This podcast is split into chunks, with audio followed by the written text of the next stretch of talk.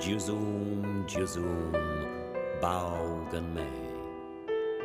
Faudarigum, kom bau rosinge, paugan Jews.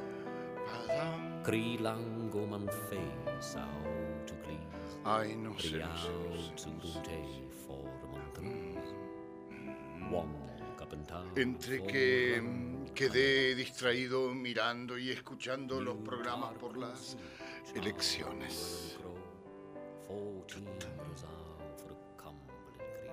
Entre que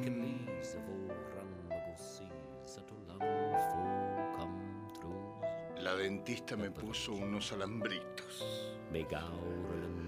Entre que ah, yo no sé cómo voy a hacer esta noche para leer cuentos, cuentos, cuentos.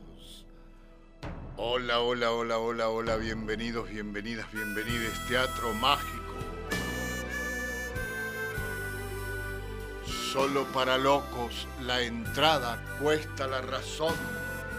Ay, me tengo que concentrar. Ta, ta. Encima elegí dos cuentos para esta noche y no los repasé. Estos cuentos los leí porque los pidió Tarcos. Porque mm, la dirección del programa, la dirección literaria del programa de los domingos está a cargo de César Calvi y de Sergio del Caño. Claro, porque ellos recuerdan viejos cuentos que yo he leído y piden. Y me dice Tarcus, lee los del comisario ese de Rodolfo Walsh. Y bueno, los traje, pero no los repasé. ¡Uy, qué me espera, por Dios! Me dormí en tristes laureles. Ay, no sé qué va a ser de mí esta noche. Ta. Bienvenidas dije, no, bienvenidos dije, bienvenides dije. Teatro mágico dije, no para cualquiera, solo para locos dije. La entrada cuesta la razón. Les lee desde Radio Nacional Córdoba, perdón, pero bueno, en Buenos Aires son iguales. Eh, desde Radio Nacional Córdoba les lee El vagabundo de las estrellas. No se quejen de Córdoba, en Buenos Aires son iguales, igual, igualitos. Peores todavía, son peores. Porque encima tienen la tercera fuerza de mi ley. que si la sumas, suman como el 70% de cosas.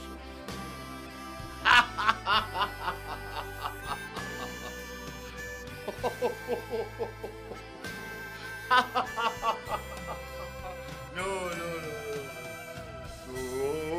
Uy, bada, bada, ba. Hoy no les voy a dar el WhatsApp, así no se comunica nadie. Gracias.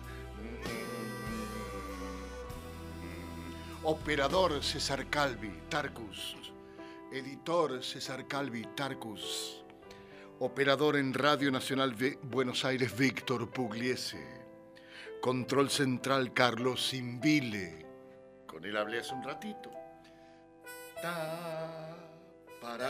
Y sí, ¿qué hago yo ahora?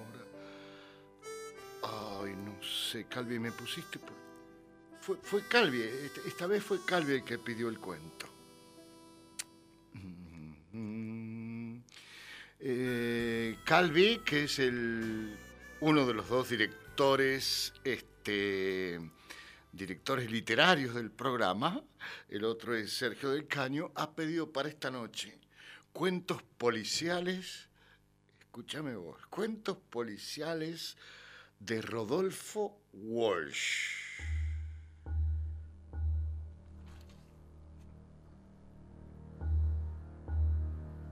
del gran Rodolfo Walsh. Rodolfo Walsh nació en 1927 en Choel-Echuel, provincia de Río Negro. Su nombre integra desde el 25 de marzo de 1977, después de haber escrito la carta. la larga lista de desaparecidos durante la dictadura militar. Su carta abierta de un escritor a la Junta Militar, un ejemplo de periodismo de denuncia fechada un día antes de su desaparición e incluida como apéndice en las ediciones de Operación Masacre, fue su última palabra pública, palabra que no pudo ser silenciada jamás con su secuestro. Hoy, Rodolfo.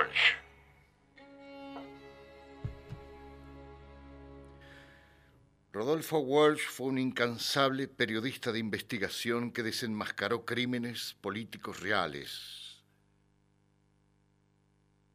Un historiador de su propio tiempo. Un creador de ficciones que lo convirtieron en el mejor narrador argentino de su generación.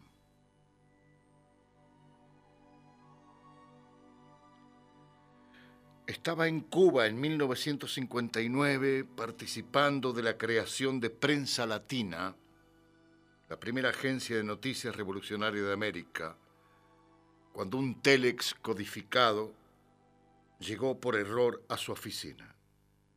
Walsh descifró el texto y puso en evidencia los planes de la CIA, formulados desde Guatemala para invadir Guantánamo. Rodolfo Walsh abandonó la literatura en aras de su militancia política, no obstante lo cual su obra lo ubica en un puesto muy significativo en las letras latinoamericanas.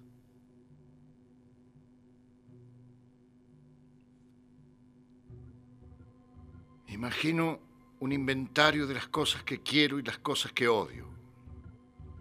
Las cosas que quiero, mis hijas, el trabajo, el trabajo oscuro que hago, los compañeros, el futuro, los que no obedecen, los que no se rinden, los que piensan y forjan y planean, los que actúan, el análisis claro, la revelación de lo escondido, el método cotidiano, la furia fría, la alegría general que ha de venir un día, la gente, la gente abrazándose, la pareja en su amor, la esperanza insobornable, la sumersión en los otros.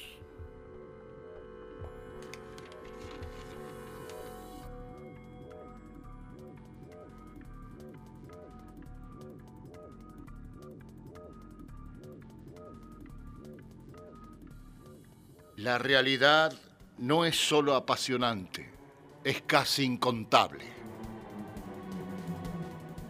¿El periodismo es libre o es una farsa? Rodolfo Walsh. ¿Cómo? La realidad no solo es apasionante, es casi incontable.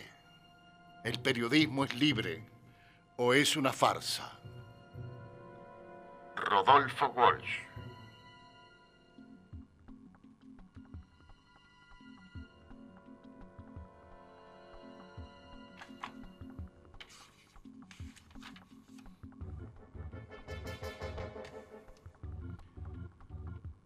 Te voy a leer esta noche cuentos policiales de Rodolfo Walsh, de su libro de 1962, Cuentos para Taúres. Aquí su prólogo.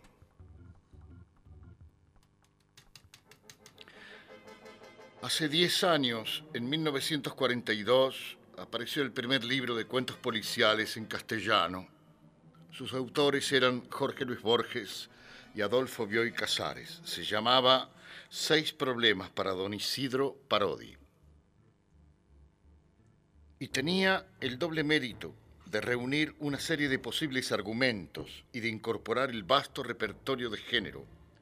Un personaje singular, un detective preso, cuyo encierro involuntario y al parecer inmerecido ponía de relieve la creciente tendencia de los autores policiales a imponerse a un afortunado rigor y una severa limitación de los medios al alcance del investigador. Forzosamente despreocupado de indicios materiales y demás accesorios de las pesquisas corrientes, Parodi representa el triunfo de la pura inteligencia.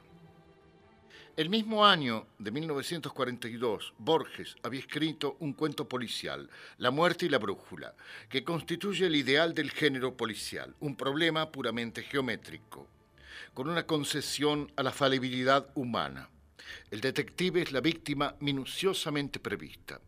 Estas obras, junto con las nueve muertes del padre Metri, de J.L. del Rey y La espada dormida de Manuel Peirú, son el comienzo de una producción que ha ido creciendo en cantidad y que quiere estar al nivel de la excelente calidad técnica de los iniciadores. Paralelamente a este desarrollo, se ha producido un cambio en la actitud del público. Se admite ya la posibilidad de que Buenos Aires sea el escenario de una aventura policial cambio que puede juzgarse severamente a la luz de una crítica de las costumbres, pero que refleja con más sinceridad la realidad del ambiente y ofrece saludables perspectivas a la evolución del género policial, para el que los escritores argentinos me parecen singularmente dotados. Buenos Aires no es ya la ciudad hostil a la novela, como aquella otra de Nashville, en la que, según Frank Norris, nada podía suceder hasta que O. Henry la convirtió en el escenario del mejor de sus cuentos. Aquí, el libro de Rodolfo Walsh de 1962, cuento para taúres. Calvi elige para esta noche el cuento Simbiosis.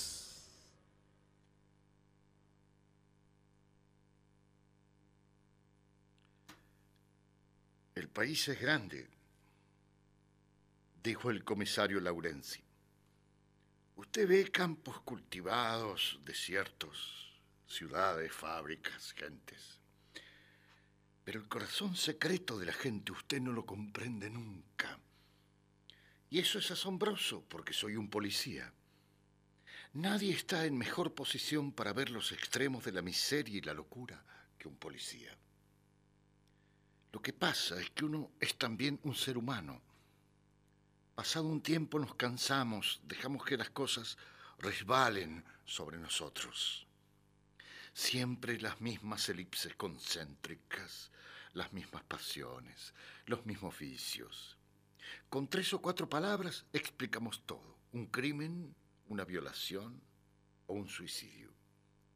Vea, queremos que nos dejen tranquilos Pobre de usted si me trae un problema que no se puede resolver en términos sencillos, que son dinero, odio o miedo.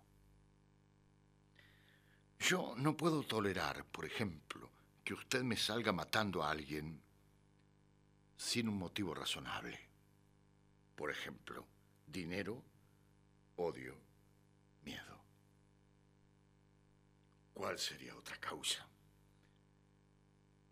El comisario, a todas luces, hablaba en presente histórico. Hace ocho años que el comisario está jubilado. Gracias, dije sin embargo. Lo tendré muy en cuenta. Bueno, eso es lo que yo pienso, pero tarde o temprano, un hombre que se mueve por el mundo husmeando en cosas turbias, asiste al nacimiento de algo que es monstruoso Fíjese, no digo una cosa, un ser material. Puede ser una idea, un sentimiento, un determinado acto que es de por sí aberrante. Puede ser todo eso al mismo tiempo.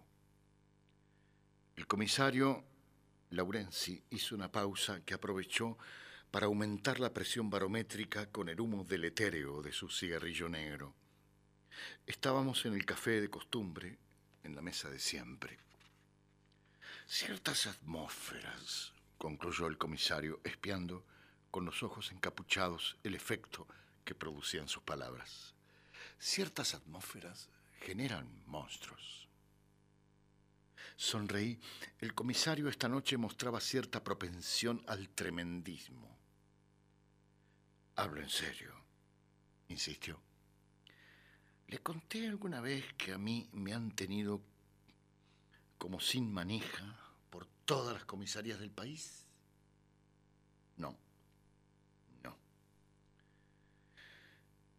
sería demasiado largo, pero créame. Una vez, dijo el comisario Laurenzi, fui a parar a un pueblo de Santiago del Estero, a unos 80 kilómetros de la capital, un pueblecito sucio, con una calle única que tiene la invariable dirección del viento y donde nunca termina de posarse el polvo. No había agua. A veces pasaba medio año sin llover.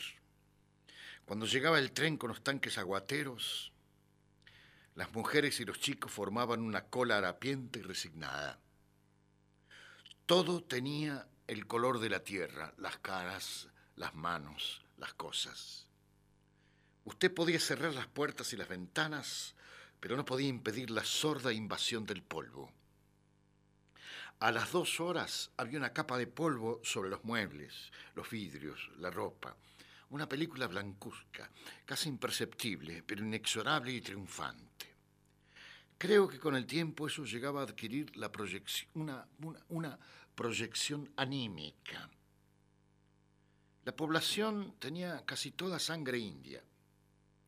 En los alrededores vegetaban algunos obrajes. Eso quiere decir que durante toda la semana el pueblo, falto de hombres, dormía. ¿Usted sabe lo que es ese sueño de los pueblos del interior? Los domingos el panorama se animaba, llegaban los hacheros. Para nosotros en la comisaría aumentaba el trabajo.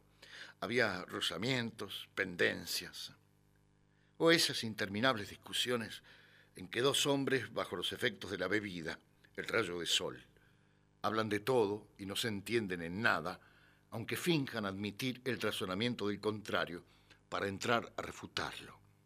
Al fin apelaban al cuchillo y llegábamos nosotros, la policía, y después la curandera. Pero a la mañana siguiente todo estaba muerto de nuevo, ni un alma en la calle, las puertas cerradas, el sol caliente y eterno como un escenario vacío donde periódicamente se representara una misma escena, porque esa animación dominical era lo irreal. La realidad permanente era la otra. Yo me había acostumbrado a esa inmovilidad, esa apatía, esa casi inexistencia. Es extraño porque yo era un hombre de Buenos Aires, sin embargo llegué a dilatar toda resolución, a reducir mis movimientos al mínimo indispensable. Es decir, me convertí en la imagen perfecta del comisario tomando mate. Yo era feliz, todo marchaba perfectamente, hasta que ocurrió eso brutal que le voy a contar.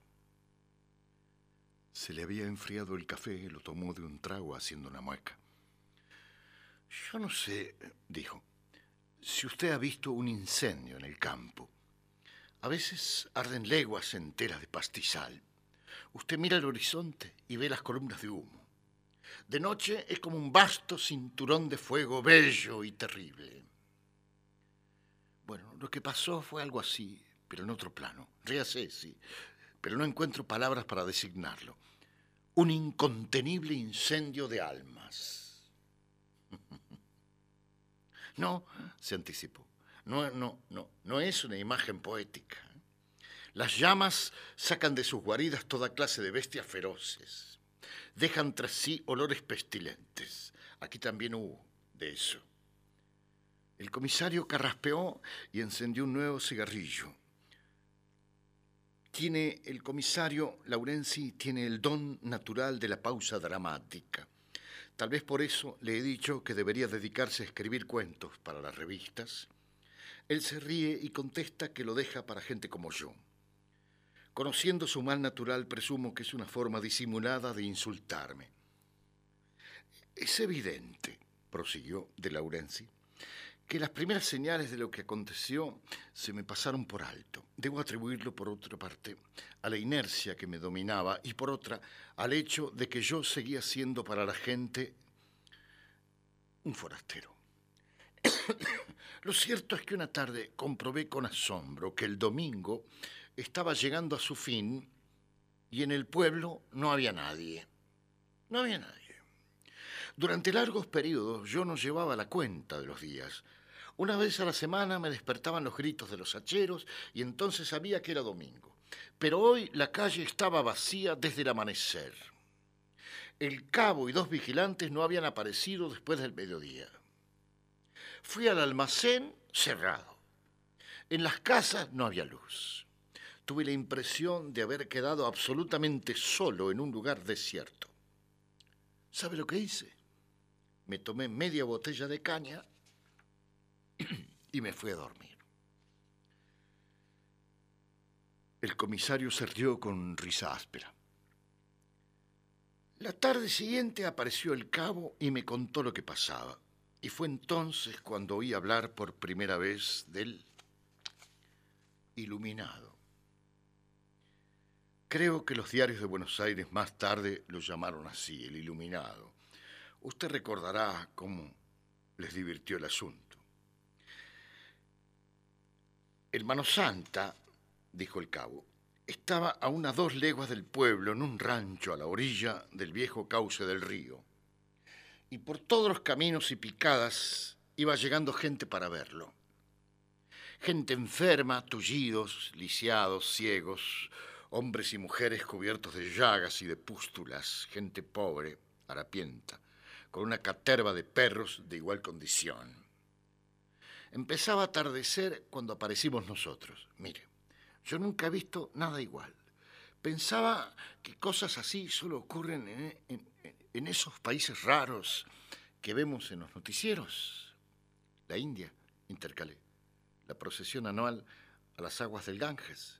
Si usted lo dice, admitió. Bueno, había allí como dos mil personas en círculo, en un claro del monte. ¿Y sabe lo que hacían? Rezaban, estaban arrodillados y rezaban. Esas voces, si usted las hubiera escuchado, era como un rugido en el desierto que llegaba en ráfagas potentes, histéricas, con algo indefiniblemente doloroso. Me costó trabajo reconocer las palabras familiares. Santa María, Madre de Dios, ruega por nosotros pecadores. Y ese hombre, el Mano Santa, pegado al tronco de un árbol en el centro del círculo, tan inmóvil que las ramas del árbol parecían brotar de su cuerpo y las hojas de su cara encendida por un crepúsculo violento. Cuando terminó el rezo hubo un gran silencio. Apenas un llanto casi imperceptible se desprendía de algún rincón de la muchedumbre. Entonces el iluminado se adelantó y empezó a hablar. Era increíble. Le digo, era increíble. Yo, no recuerdo las palabras exactas que dijo, y de todas maneras no importan, porque era su voz, esa melopea áspera y al mismo tiempo irresistible, lo que hipnotizaba a toda la multitud. Pero había algo más, una especie de relación telepática no, puedo describirla de otra manera. De otra manera no se explica el diálogo en que ese viejecito absurdo, yo ahora lo veía perfectamente desde mi caballo, la barbita rala, amarilla de nicotina, los ojos saltones, se dirigió con una pregunta a la muchedumbre y ésta contestaba al momento sin vacilar. Casi todos los redentores, usted sabe, hablan el mismo lenguaje, un lenguaje que a los hombres serenos en circunstancias normales nos deja enteramente fríos o nos hace sonreír. No le pido, pues, que repare en las palabras que se cruzaron esa tarde, sino en el mecanismo de esa comunicación. ¿Cuál es nuestro pan? preguntaba el santón. El hambre, rugía la multitud. Y nuestra agua, el miedo, rugía la multitud y nuestra esperanza, el milagro, el milagro, el milagro. Él les prometía el milagro, un ancho y difuso milagro que lamería todas esas cabezas vencidas, esos miembros llagados. ¿Acaso el viejo río no volvería a su antiguo cauce? ¿Acaso no se quebraría el cielo esa misma noche en una lluvia purificadora y bienhechora? Con los brazos abiertos trazaba imaginarias riquezas, fecundidades imposibles. Mire, si en ese momento yo no me hubiera dado cuenta de que estaba anocheciendo, si no hubiera visto el último sol que ardía entre los montes bajos, si no hubiera sentido el frío imperceptible que invadía el aire, creo que me habría quedado allí indefinidamente, escuchando a ese hombre harapiento y sucio, colgado de sus palabras como el último de los hacheros. Yo, yo, Laurenzi, el comisario, el hombre de la ciudad, el hombre de la civilización. No le hablé todavía del hedor que reinaba en ese campamento inconcebible. ¿No? Ni de las moscas y tábanos que flotaban en nubes espesas. Seguramente fue eso lo que me decidió. Empecé a abrirme paso con caballo y a través del cantío. Paso a la autoridad, paso a la autoridad, gritaba el cabo haciendo restallar vigorosamente el arreador. Paso a la autoridad. Y así llegamos ante el profeta. Créame, cuando no hablaba, era un hombrecito insignificante. Se quedó mirándome de soslayo, con esos ojos saltones y astutos, las manos cruzadas al pecho. Le dije, ¿qué podía decirle? Ve, amigo, váyase que le conviene. No me alborote a esta pobre gente. Se van a apestar todos con tanto amontonamiento acá. ¿Usted cree que me hizo caso? Cualquier día. Empezó a agitar los brazos y a balbucear incoherencias. ¿Por qué lo perseguían? ¿Acaso él no era el enviado para curar a los pobres y otras estupideces por el estilo? Giré en torno y vi solo caras amenazantes, manos oscuras apoyadas en los mangos de las hachas. En cierto modo, esos pobres diablos eran mi gente. Yo me había acostumbrado a tratarlos y comprenderlos. Ahora me resultaban desconocidos. Estoy seguro de que me hubieran hecho pedazos si intentaba yo algo contra ese individuo. Hasta el cabo, que siempre me había demostrado una fidelidad de perro, empezaba a mirarme con desconfianza y reproche. Una voz gritó que me fuera, luego otras, y otras, muchas, todas. Un cascote se desmenuzó en polvo contra el pescuezo de mi caballo. Pasó algo peor, algo que no alcanzo a explicarme. Yo creía y sigo creyendo que aquel sujeto era un simple farsante, que mi deber era ponerlo en un calabozo, o por lo menos alejarlo de la multitud. Pero por un momento, un increíble momento, sentí vergüenza. Ese sentimiento de culpa que debe asaltar al que persigue a un inocente. Ya era de noche cuando atravesé el campamento. Brillaban las hogueras y la voz del santón repetía un lúgubre estribillo. Mi sangre es la curación de todos los males o algo así. Cuando llegué al pueblo, despaché un telegrama pidiendo tropas del ejército. ¿Qué otra cosa podía ser? Tropas. En cualquier momento estallaba una peste que se llevaría a la tumba a la mitad de aquellos infelices, por amontonamiento. El comisario Laurenzi hizo una larga pausa como si pensara dejar la historia inconclusa. Bueno, apremé. ¿Y qué pasó con el Mano Santa? Lo mataron, dijo el comisario Laurenzi. Lo mataron esa misma noche. Pidió una grapa doble y la tomó ceremoniosamente antes de proseguir la narración. Entre la primera y la segunda vez que estuve en el campamento, pasaron 12 horas. Y en esas 12 horas sucedieron algunas cosas raras. La muerte de ese pobre diablo, desde luego, y el nacimiento del monstruo y las huellas que dejó en el barro. Y... Un, momento. Comisario, usted me está tomando el pelo.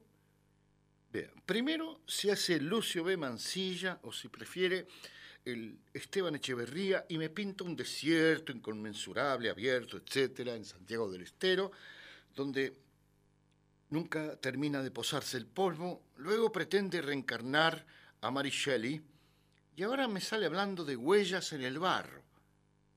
Llovió esa noche murmuró quedamente. Lo más raro de todo, en seis meses no había caído una gota. Pero esa noche fue brutal lo que llovió. Hasta el cañadón traía agua, como si el río volviera al viejo cauce. No, dije, no puede ser.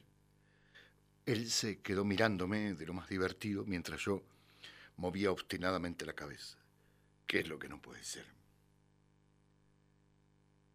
Que el iluminado fuera auténtico, que haya ocurrido el milagro, que usted pretende introducir una nueva religión oficial en evidente perjuicio de la Madre María y Pancho Sierra, que encima intente convertirme a mí. Le doy mi palabra de honor, nada de eso puede ser. Piense lo que quiera, dijo el comisario Laurenzi suavemente, llamando al mozo e iniciando ese vago ademán de pagar que siempre completaba yo. Desde el punto de vista policial, que era el de la realidad escueta, que era el mío, el muerto se llamaba Varela, lingera y vagabundo, con muchas frecuentes entradas en la policía de San Luis, Córdoba y Tucumán por ejercicio de curanderismo. Así vamos mejor. ¿Y cómo lo mataron? De una puñalada en la carótida, limpita, vea. Casi una incisión, más una incisión que un tajo. Mire usted. Perfecto. Ahora explíqueme lo del monstruo. Ajá, no cree, ¿no? Hechos, comisario, hechos. Usted es Laurenzi. Bueno, los hechos es fácil enunciarlos. Parece que apenas empezó a llover, Varela fue al rancho y se acostó. Por lo menos allí lo encontraron a la mañana siguiente tendido en unas mantas. Al lado tenía un cofre abierto y sin nada. Al criminal había que buscarlo entre centenares de personas. Menos mal que llegó una compañía de soldados y así pudimos impedir el desbande, pero de todas maneras nadie quería hablar de toda la multitud que había estado ahí. Por eso me alegré tanto cuando descubrimos el rastro. Eran unas pisadas que seguían la orilla del cañadón y se paraban ante el rancho. Con un poco de suerte, pensé, resultaría fácil encontrar al asesino. No me duró el entusiasmo. El cabo, que era medio vaqueano, dijo que nunca había visto huellas como esas.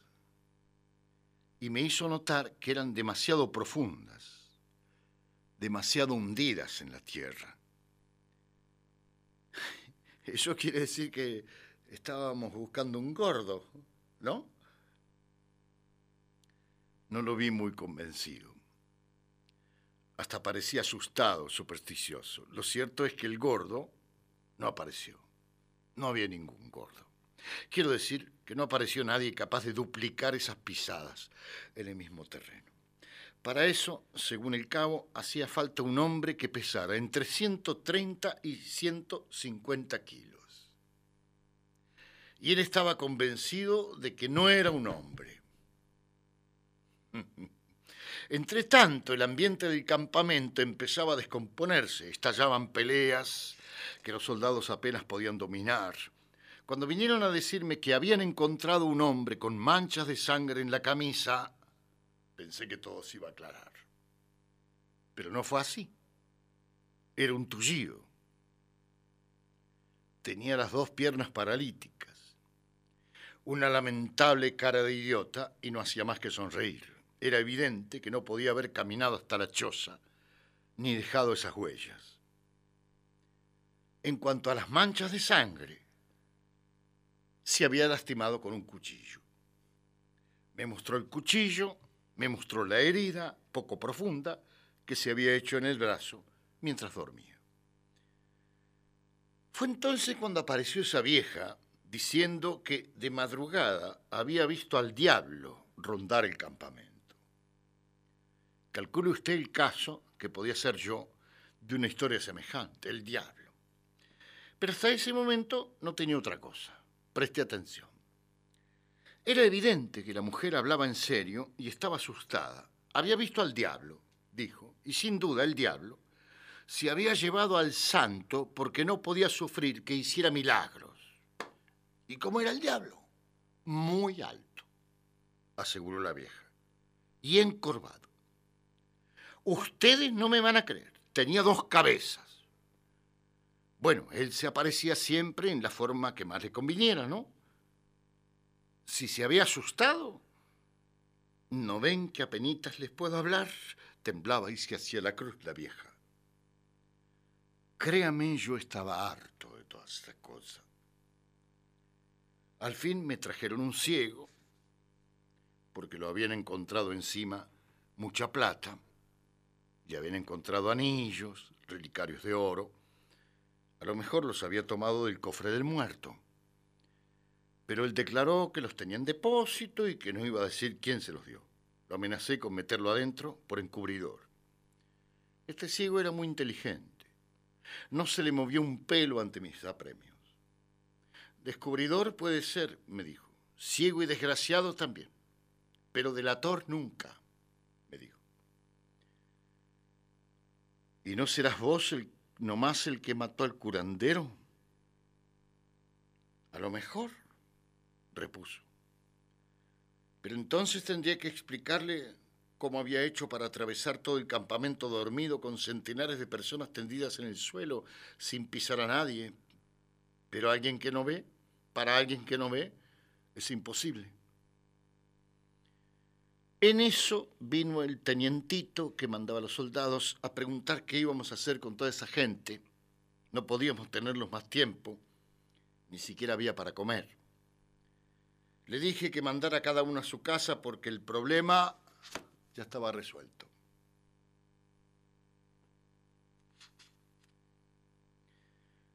No insultaré su inteligencia, concluyó el comisario Laurenzi con una sonrisa maligna, diciéndole cuál era la solución, pero el problema estaba resuelto, porque usted seguramente adivinó quién es el asesino. Mi inteligencia, señor comisario, prefiere ser insultada, le informé secamente. Voy a darle una ayudita, dijo el comisario, como en una audición de preguntas y respuestas. El testimonio de la mujer resultó decisivo. El culpable era ese monstruo de dos cabezas. ¿El diablo? Si usted quiere, aunque solo en sentido figurado. Mira, es muy simple. Una cabeza era la del tullido, otra la del ciego, que lo llevaba a horcajadas. Ninguno de los dos podía haber llegado por sus propios medios a la choza de Varela, pero los dos juntos. Comprendo, comisario. Es fácil. El ciego utilizó las piernas y el tullido los ojos y las manos pero su técnica narrativa es deplorable. Usted acude al esperpento literario para referir un crimen vulgar con el más trillado de los móviles, el robo. Eso cree usted, porque usted se atiene a las interpretaciones más superficiales. Yo le hablé de un monstruo y usted cree que me refería exclusivamente a esa extraña simbiosis del ciego y el paralítico. Por lo tanto, yo perdí tiempo cuando le aclaré, ya de entrada, que lo monstruoso podía residir más bien en una idea. Las dos cabezas elaboraron ideas muy distintas con respecto al presunto iluminado. La del ciego, que era esencialmente la cabeza de un incrédulo, llegó a la conclusión de que Varela, siendo un farsante, hacía dinero con sus sermones y falsos milagros. Por lo tanto, valía la pena matarlo para quitarle el dinero. Hasta aquí usted anda acertado. Pero la otra cabeza, la del monstruo bicéfalo, era la de un creyente absolutamente elemental. Como tantos curanderos, Varela utilizaba esas frases espectaculares que constituyen el repertorio universal del embaucamiento. Recuerde, en mi sangre está la curación de todos los males. Esa fue la última sentencia que yo le oí y le resultó fatídica. Porque el paralítico y el, el creyente elemental, el simple idiota de la dulce sonrisa, la tomó al pie de la letra.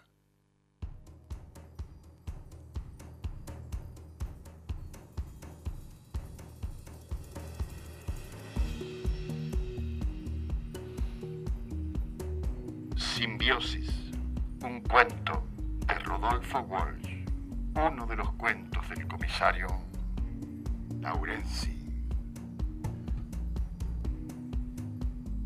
Este fue cuando el comisario estuvo en Santiago del Estero.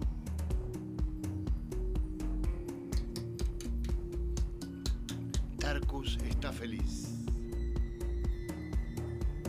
Nuestro director literario de esta noche.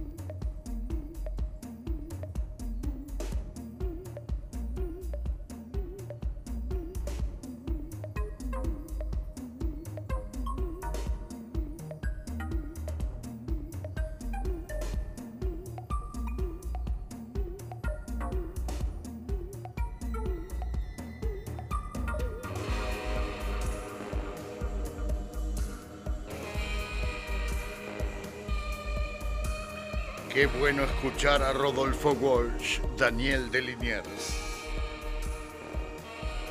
Lo hiciste de nuevo y tuve que dejar de leer un cuento de Arthur C. Clarke para escuchar tu primorosa lectura. Ale, ¿viste? Querido vagabundo, aquí en el destierro, en tierras sanmartinianas usurpadas por la cría del cornejo. Algo de alegría porque en algunos distritos recuperamos. Gracias por la magia. Mm, profesor Fabián de San Rafael Mendoza.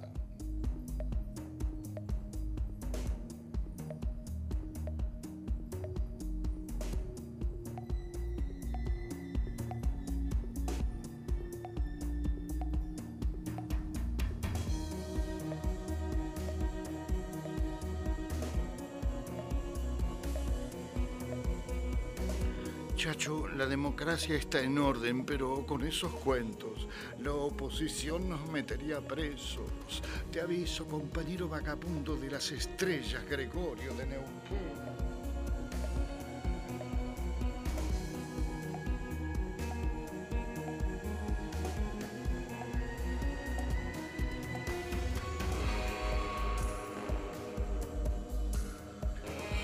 Otro domingo deprimente que solo tiene la virtud de terminarse y media hora después que aparezcas tú, maestro, con tu arte a rescatarnos. Luis. Ay, que tengo el alambre, tengo el alambre. La odontóloga me puso el alambre. Y me hace hablar con Z, que si no, no vieras, no vieras cómo puedo leerte yo.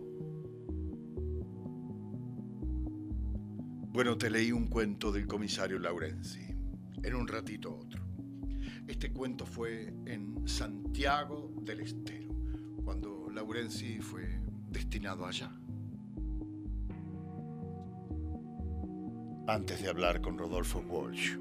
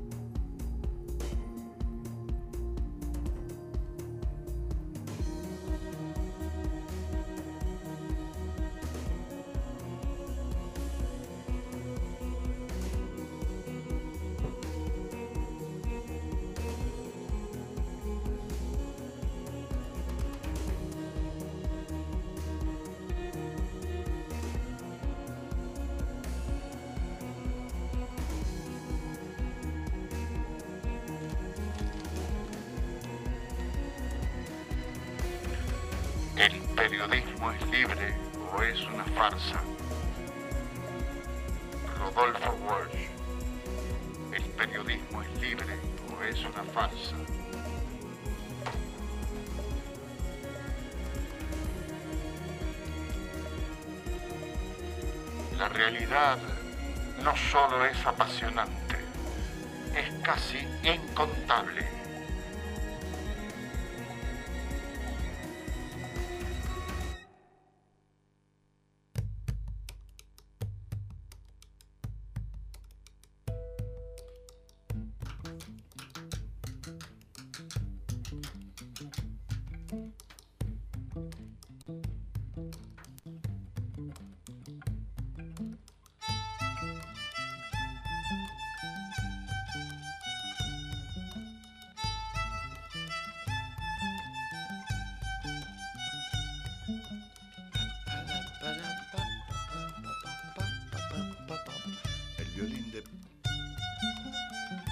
Pablo Aznares de Santiago del Estero.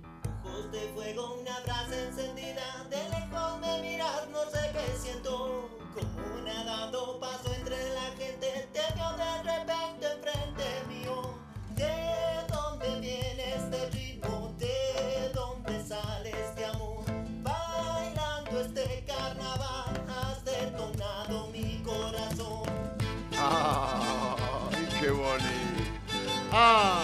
¿Y pensabas que porque no diste el número de WhatsApp no te iba a escribir? Yo viví en ese bar con el comisario Laurenzi. Gracias por la magia que contagias Mario desde el bolsón. Como siempre, un increíble regalo para los oídos. Gracias, Chacho, por tan excelente compañía.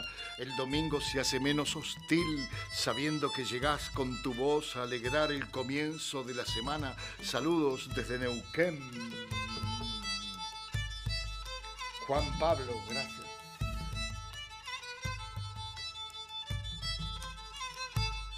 Querido Chacho, apasionante el cuento de Rodolfo Walsh. Abrazos, Cristina de Río Tercero. Discúlpenme los mejunjas, pero es que tengo, tengo, tengo un alambrito, me puso mi, un alambre acá eh, entre los dientes porque si no me, se me cae. Se me, se me cae, y ahí te quiero ver, con un agujero adelante.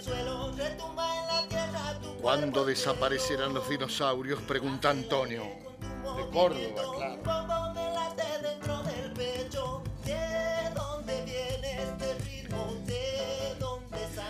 Ya que soy uno de los directores literarios, dice Sergio del Caño, sugiero Fabio Morábito el cuento de la puerta compartida entre dos habitaciones.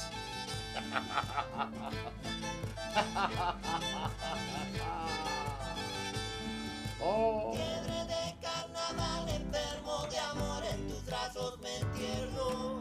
Fiebre de carnaval, enfermo de amor, en tus brazos me entierro.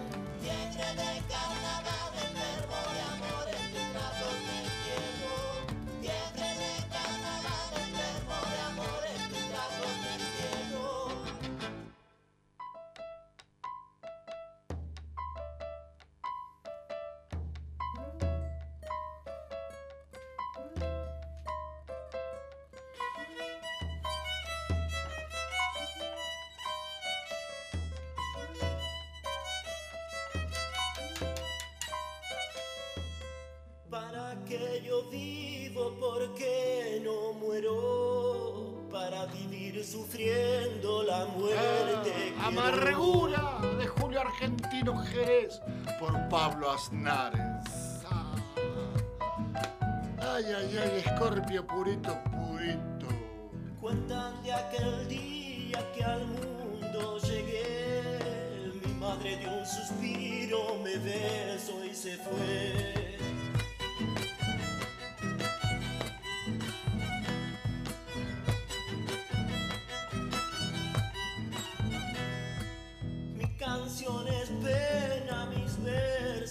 dolor, mi voz es un lamento, castigo de Dios. Este es un programa de jazz. Llevo llena, para mí no hay de alegre ni noche buena.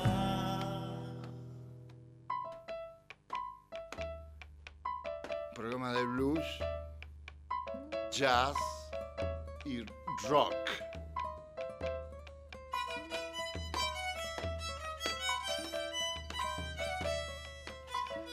Bueno, vamos con otro del comisario Laurenzi. La noche está Director. clara igual que el día de antes como nunca las tres Marías.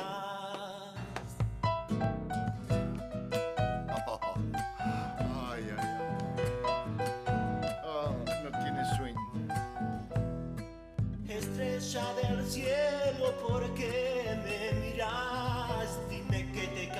pena el verme llorar. Ay, ay, ay. No se pongan a hacer chacareras en Buenos Aires, por favor. Para los desengaños nadie es como yo, más duro que la piedra tengo el corazón. Y amargura llevo el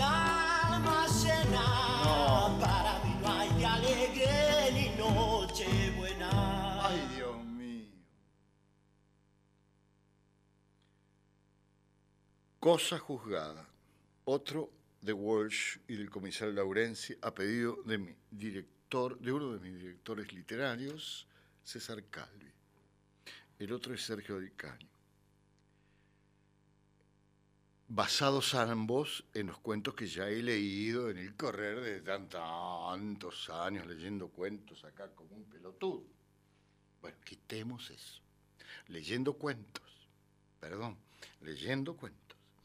Cosa juzgada, Rodolfo Walsh, otro del comisario Laurenzi. Eh, El crimen más curioso que yo vi, dijo el comisario Laurenzi, mirando con exagerada atención la punta del taco de billar después de que erró una carambola hecha. El crimen más curioso que yo vi no lo cometió nadie. Raya, dije anotando una serie de ocho. ¿No le llama la atención? En absoluto, pasa todos los días. Es claro. Y la única vez que pude prevenir un crimen se cometió, a pesar de todo. Por supuesto, murmuré resuelto a no dar el brazo a torcer. Faltan seis, comisario. Ah, bostezo.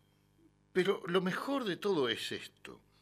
Si quiere seguir a alguien, averigüe primero a dónde va y camine adelante. Entonces él creerá que lo sigue a usted.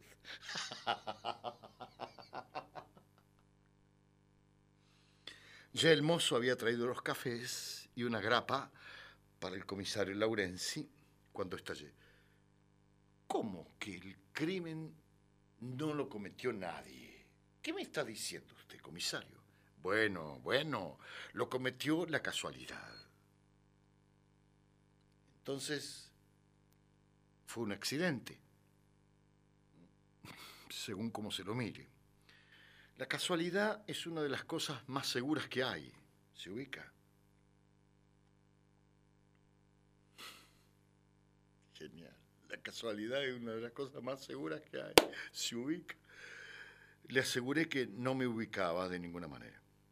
Entonces el comisario hizo una de esas largas pausas que constituyen su forma particular de contarme, de, perdón, de torturarme. Hace diez años, arrancó por fin, yo estaba en el Tigre. Usted sabe que yo he andado por todas las comisarias del país, hasta que me jubilaron, antes que el destino me deparase este café, estas partidas de billar, estas historias que le cuento, este tedio. Una mañana me llamaron por teléfono de un recreo en el río Carapachay. El que hablaba tenía acento alemán y se presentó como el ingeniero Mayer. Dijo que al lado de su casa, que se llamaba Las Lilas, y estaba sobre el río Espera, había ocurrido un accidente y había muerto un hombre. Tomamos una lancha y fuimos a la espera. No fue difícil encontrar el sitio. Un gran letrero con la inscripción Las Lilas se veía desde lejos. Un chalet de dos pisos dominaba un parque extenso, un vivero de pinos, una piscina y en el extremo norte, río arriba, un cartón de tiro al blanco con círculos rojos y azules. El ingeniero Mayer me estaba esperando en el embarcadero. Le calculé más de 60 años, aunque era alto y derecho como una caña. Me presentó a sus acompañantes, que eran un comerciante inglés, un médico de tribunales y otro alemán, ex oficial del Graf Spee, todos silenciosos y solemnes.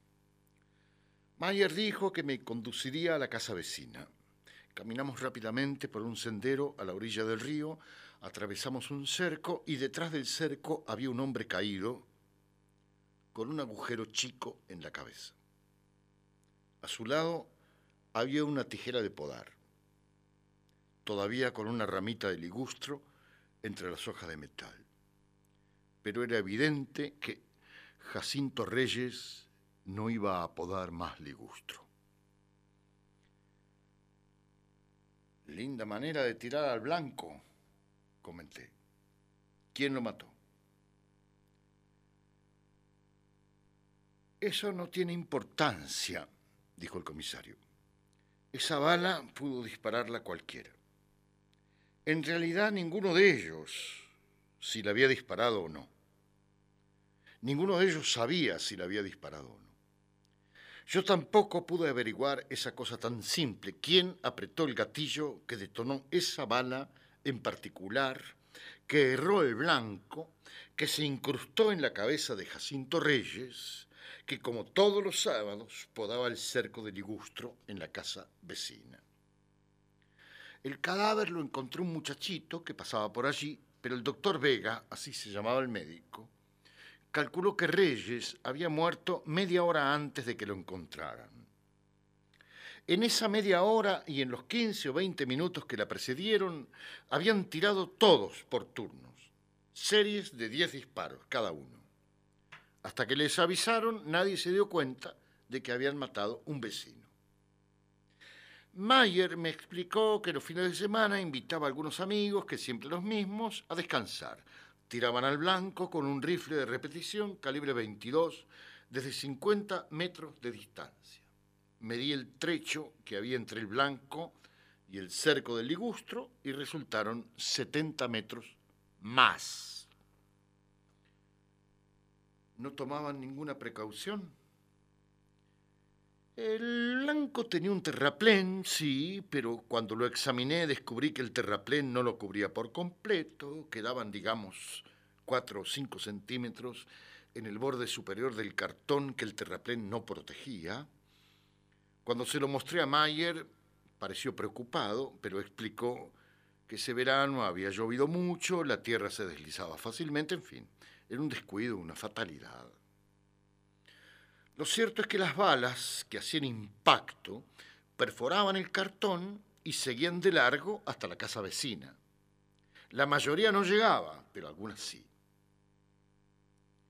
¿Por qué algunas sí y otras no, comisario Laurenzi? Bueno, ahí ocurrió otra pequeña fatalidad. Esos rifles cargan tres clases de munición, una corta, otra intermedia, otra larga.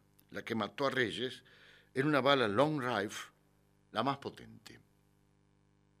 En cierto sentido era un disparate hacer práctica con esos proyectiles, pero en otro sentido no, porque ellos pensaban que el terraplén era suficiente protección. Además, solo tiraban con balas largas cuando se les acababan las cortas. Supongamos que, para simplificar, que cada, de cada 100 disparos, 90 fuesen de balas cortas, inofensivas, y solo 10 de balas largas y que de esas diez solo una esquivara el terraplén y siguiera de largo. La munición no la compraba Mayer, la traían sus amigos, y no se pudo establecer que ninguno de ellos en particular prefiriese la bala long rifle. La responsabilidad del homicidio quedó perfectamente disuelta entre cuatro tiradores. ¿Y el juez los condenó a todos, a los cuatro? El juez no condenó a ninguno. El juez podía haberlos condenado por negligencia en el peor de los casos. Pero ya le digo, la responsabilidad estaba diluida. En cuanto al homicidio, técnicamente había un delito, pero no había un autor. En consecuencia, no había un delito. El código no prevé la situación. Quedó como un accidente. ¿Y si los cuatro se hubieran puesto de acuerdo para matar a Reyes? Habría sido lo mismo, salvo que uno confesara. Pero no crea que no lo pensé. Los tres amigos de Mayer no tenían ningún motivo para matar a Reyes, ni siquiera lo conocían. Y Mayer tenía con él una relación muy superficial. En realidad, la única persona que podía odiar a Reyes era su mujer. Un momento. Usted no me había dicho que fuese casado. No puede introducir personajes nuevos a esta altura de la historia, comisario. Es que ella apareció después. Fíjese cómo funciona la casualidad. Todos los viernes por la noche ella iba a casa de sus padres que vivían en San Fernando y volvía los lunes. Fue por ella, en cierto modo, que me di cuenta de cómo había sido el muerto.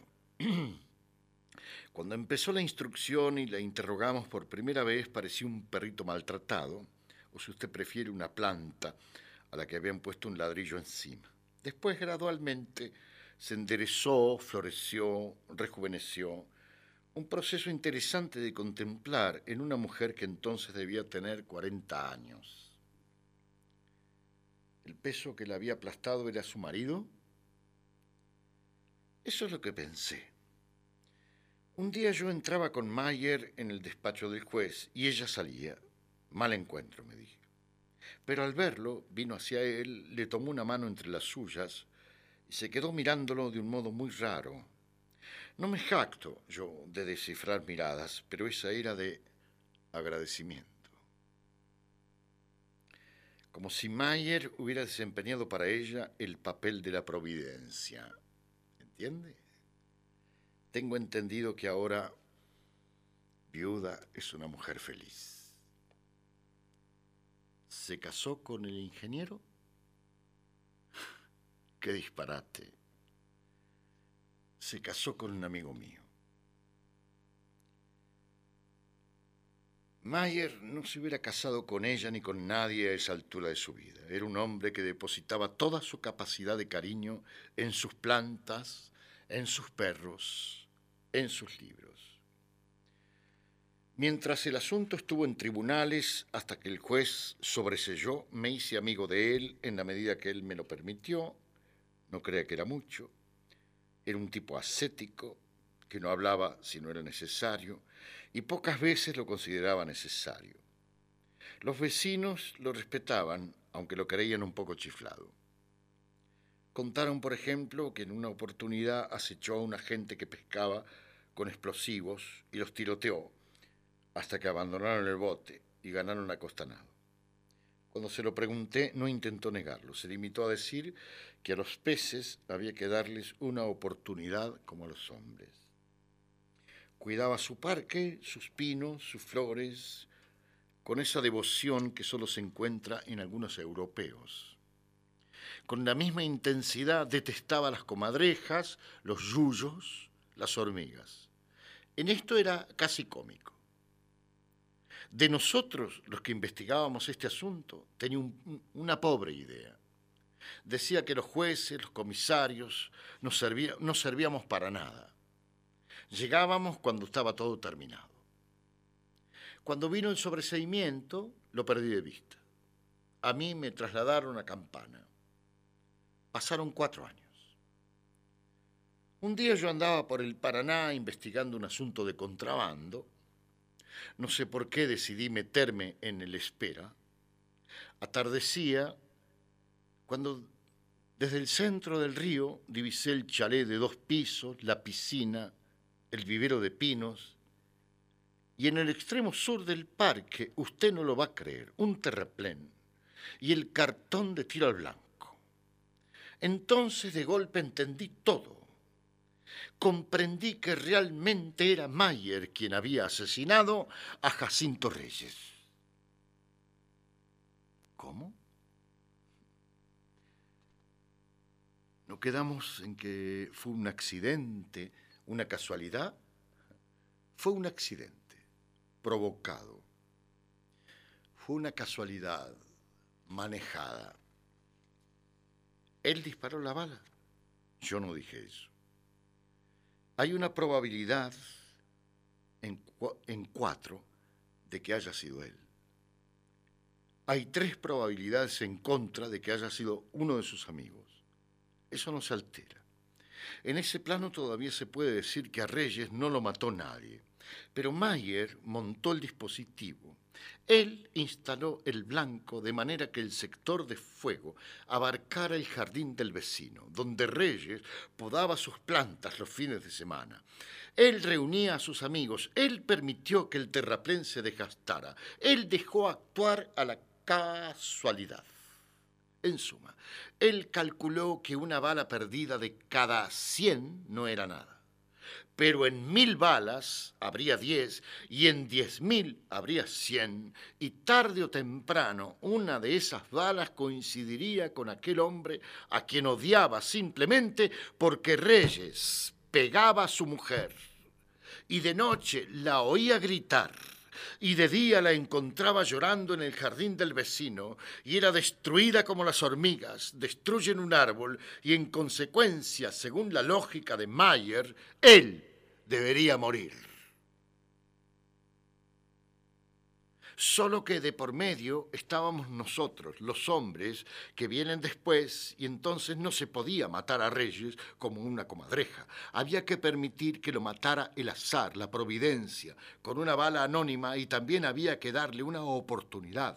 A lo mejor una mañana él vería temblar una ramita a un pie de su cabeza y por una vez no pensaría que era una ratina. A lo mejor sentiría un soplo cercano y por una vez no pensaría que era el viento. A lo mejor escucharía aquel difuso inofensivo tiroteo a la distancia y por una vez pensaría, no pensaría que era ese alemán chiflado entreteniéndose con sus amigos. Comprendería de golpe y ya no se oirían por la noche esos gritos que enloquecían a Mayer. Pero Reyes no comprendió.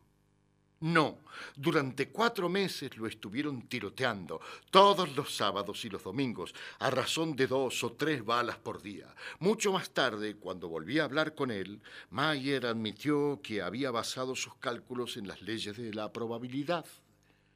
Considerando todos los factores que él, como persona familiarizada con las matemáticas, podía tomar en cuenta, dedujo que el plazo medio en que podría producirse un accidente como el que se produjo era de 10 meses. Pero él no tenía ninguna certeza de eso. Aunque los cálculos fuesen correctos, el accidente podría no producirse nunca y por otra parte podría ocurrir al primer disparo. Esto, dijo, le daba cierta satisfacción intelectual, como si las prácticas de tiro fuesen el proceso a que estaba sometido sometiendo al acusado Jacinto Reyes. Un proceso sobrenatural. Es curioso, oía voces. ¿No dijo quién le ordenó poner en marcha ese proceso? No. Lo que finalmente admitió fue que entre el disparo 4975 y el disparo 5020 Mayer los registraba en una libreta, se produjo la sentencia y la ejecución de Reyes, el que maltrataba a su mujer. Supongo que una vez desencadenado el proceso, Mayer desaparecía en cuanto persona y sus acompañantes no eran más que rueditas de una justicia mejor equipada que la nuestra. Sí, pero en ese plano yo no podía discutir con él y además apenas lo entendía. Simplemente traté de persuadirlo de que no volviera a hacerlo, que otra vez lo dejara en mis manos. Se dejó convencer para lo que sirvió, dijo el comisario Laurenzi. Como le digo, esto sucedió en mi segunda visita a las Lilas, cuatro años después de la muerte de Reyes. Mayer no salió a recibirme cuando me vio atracar en su embarcadero. Estaba en la galería de su casa leyendo un libro en una hamaca y apenas levantó los ojos. Cuando me paré frente a él, no tuvo más remedio que dejar el libro y señalarme otra hamaca con un gesto. Inútil decirle que fue una conversación directa. Sin embargo, resultó la más extraña conversación he tenido en mi vida. Sus conclusiones ya se las he contado en parte. Cuando le dije que él había matado a Reyes, se tomó el trabajo de puntualizar que él había actuado como simple agente de fuerzas que yo no comprendía. Y lo único raro era que finalmente yo me hubiera dado cuenta, aunque con retraso, de la mecánica del asunto, pero no de sus aspectos más profundos. Figúrese, eso no me hizo ninguna gracia, lo traté bastante mal. Le pregunté si en el fondo no había extraído alguna clase de placer de aquel acecho prolongado al que había sometido a su víctima. Por primera vez se mostró dolorido. A Reyes casi no lo conocía, dijo, pero conocía los gritos y el dolor de su mujer, que era una inocente. Hice más de lo que son capaces de hacer ustedes. Yo la liberé. Para mí no es un placer extirpar, un yuyo pero si tengo que hacerlo, lo hago. ¿Y cree usted que ha sido una satisfacción escuchar sus preguntas y verlo nuevamente acá? Usted toma la justicia en sus manos y como no tiene tiempo para mirarse, se siente Dios. A usted no se le ocurrió pensar que si esa mujer gritaba y sufría era porque en ese momento le gustaba gritar y sufrir y usted nada tenía que hacer ahí. A lo mejor la ha despojado del verdadero sentido de su vida. ¿Usted qué sabe? ¿Usted cree que es justo porque mata a sus hormigas y quema sus avispas? Está bien. Es una diversión, como cualquier otra.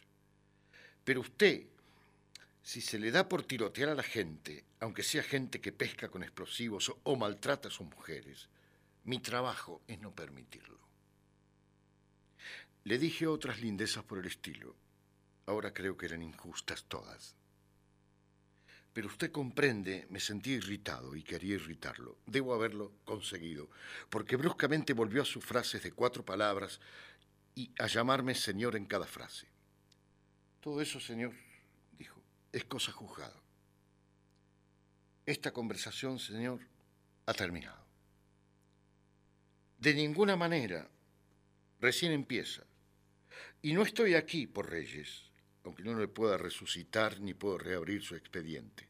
Admito que eso sea cosa juzgada, mal juzgada para mí, aunque sea bien juzgada para usted, porque nuestros juicios transcurren en planos diferentes. Pero esta vez, óigame bien, el hombre que llega después, el que viene cuando todo ha terminado, llegó antes. No había concluido de hablar cuando me di cuenta de que me estaba mirando con mucha lástima y de que su cara no era tan dura como siempre la había visto, sino que era una cara casi bondadosa. A usted no le será difícil comprender, dijo el comisario Laurenzi, lo enredado de la situación en que estábamos.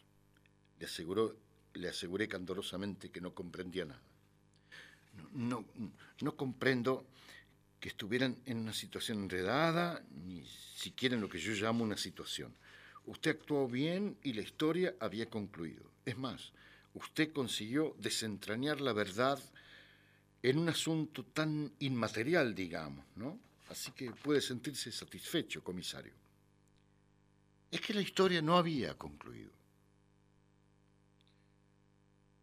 Supongo que ninguna historia concluye del todo. Me refiero a esta historia. No dije que cuando fui por primera vez a la casa de Mayer, el blanco estaba en el extremo norte del parque. Sí.